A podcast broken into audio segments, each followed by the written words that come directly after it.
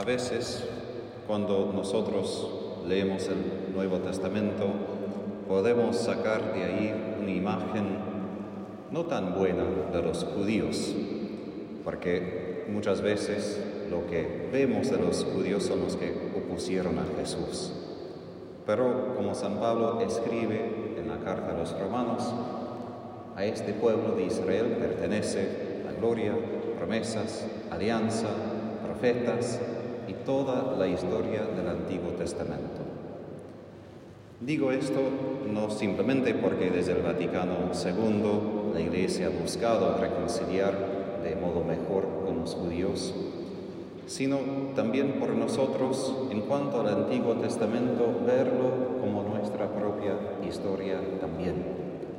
Obviamente el Nuevo Testamento tiene un significado inmenso por nosotros porque cuenta la vida de Jesús. Pero un exegete Orígenes, no tanto padre de iglesia, pero uno de los mejores teólogos de los primeros siglos, dijo que nosotros necesitamos en nuestra vida pasar por todas las etapas de la Biblia. Fuimos creados como en Génesis, hemos caído, fuimos expulsados del paraíso y después tenemos que pasar por este camino tan largo del Antiguo Testamento para llegar a Jesús y su gracia. Y Pablo, quien quiere ser maldecido a causa de su pueblo, para que ellos puedan recibir la bendición, no renuncia toda esa historia. Sí, en sus cartas renuncia, como Jesús en el Evangelio hoy, renuncia a esta lógica religiosa falsa que crea muchas reglas y después no ve la situación frente de sus rostros. Jesús quien usa el sentido común hoy en el Evangelio para decir, mira, si hay alguien en necesidad en sábado, siempre lo vamos a ayudar sin pensar demasiado. Y ustedes tampoco deben pensar demasiado. Pero hay mucho más de la religión judía que esto. ¿A qué voy? Que necesitamos leer el Antiguo Testamento para entender todas las riquezas que encontramos en Jesús. Yo recuerdo cuando era noviciado, perdón, era novicio, era noviciado, el maestro nos dio un libro sobre el Antiguo Testamento y dijo, para entender a Jesús y para entender cómo Jesús pensó de sí mismo, hay que recordar que en su tiempo la Biblia solamente era el Antiguo Testamento, no hubo el Nuevo. Y por ejemplo, cuando Pablo en su carta a Timoteo dice que toda escritura es inspirada, no refiere al Nuevo Testamento que tampoco existía cuando escribió esto, está refiriendo al Antiguo Testamento.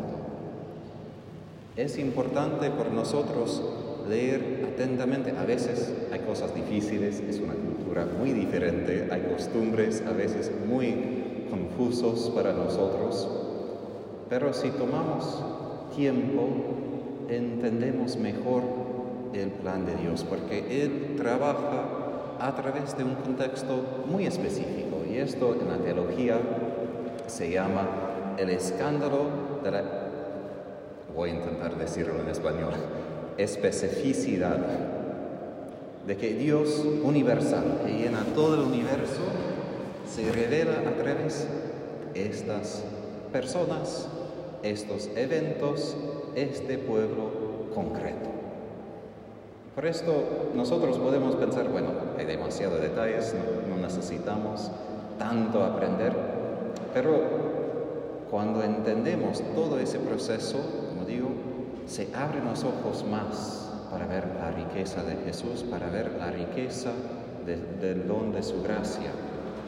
En Estados Unidos hay un teólogo católico que enseña en un seminario y todo su trabajo justamente consiste en esto, indagar los, el Antiguo Testamento y los escritos rabínicos después, cerca del tiempo de Jesús, para aprender y abrir el Evangelio, para que cuando uno lea lo que Jesús dice, por ejemplo, yo soy la luz del mundo, uno entiende todo el contexto nosotros leemos esto como una declaración y nada más, y seguimos. Pero los judíos que tenían en su mente todo el Antiguo Testamento entendían mucho más. por esto se notaron cuando Jesús dijo tales cosas, porque entendieron que Él está igualándose a Dios mismo. Entonces, es importante para nosotros leer el Antiguo Testamento y pasar por estos momentos. Juan Pablo II basó toda su teología del cuerpo en los primeros capítulos, Génesis 1 a 3, y él formó tomos de teología que se aplica hasta hoy solamente sobre esta parte. Pero nosotros necesitamos, como Orígenes dice, reconocer estamos en Egipto, dónde necesitamos que el Señor nos rescate, cómo necesitamos salir de Egipto para llegar a la tierra prometida. Y después de llegar a la tierra prometida, tenemos que ver todos los pueblos, todos los vicios que todavía permanecen para arrancar esto y poder dominar esta tierra, el corazón nuestro, como el reino de Dios.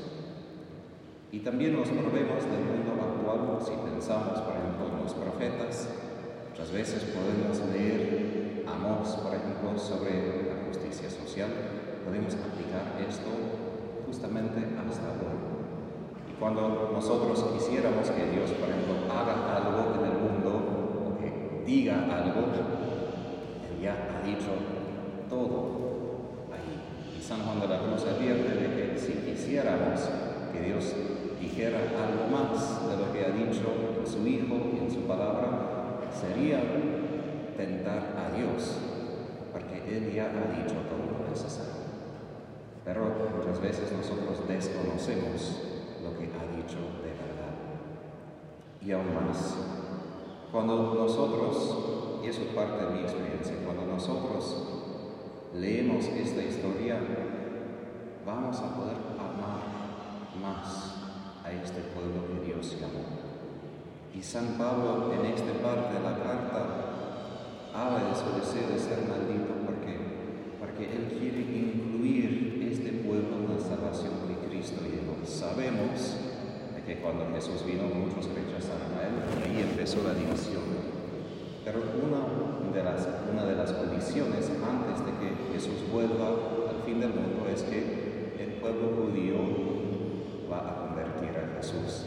Ahora, es controversial decir esto en el mundo de hoy, entonces no hay que salir por la calle y decir esto a todos. Pero San Pablo dice claramente de que algún día el pueblo de Israel, en todo su contorno, no simplemente algunos judíos, sino todo el pueblo judío va a aceptar a Jesús como el Mesías. ¿Cómo? Pero es algo no perder de la vista porque a veces estamos muy ocupados los cristianos que han dejado la fe o los paganos que no saben nada de la fe hoy. Pero no hay que olvidar, como Juan Pablo II dijo, de nuestros hermanos mayores en la fe toda esa tradición que nos llevó a Jesús.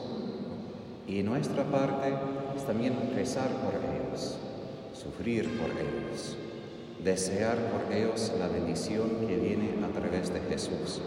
Sí, por su bien, pero también por nuestro bien, porque si queremos que Jesús vuelva, tenemos que participar en esto, como Pablo dice. Y Pablo, cuando dice esto de que quiere ser maldito, es una frase fuerte. Quiere decir, él quisiera ser como Jesús, expulsado, condenado a muerte, y no solo a muerte física, sino Jesús fue condenado como al infierno, en, algún sentido, por ser un blasfemador.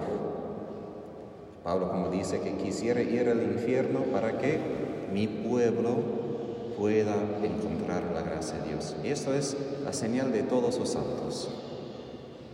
Esto de querer ser como Jesús, de llevar sobre sí las maldiciones del pecado para que los demás puedan recibir bendiciones. Pero eso no es fácil. Eso exige una caridad inmensa y un amor generoso. Pero pedimos a Cristo, pedimos a San Pablo esta capacidad de ofrecernos por su pueblo, por la iglesia sí, también por los judíos de hoy, para que puedan encontrar en Jesús el Mesías que nosotros reconocemos como nuestro Señor.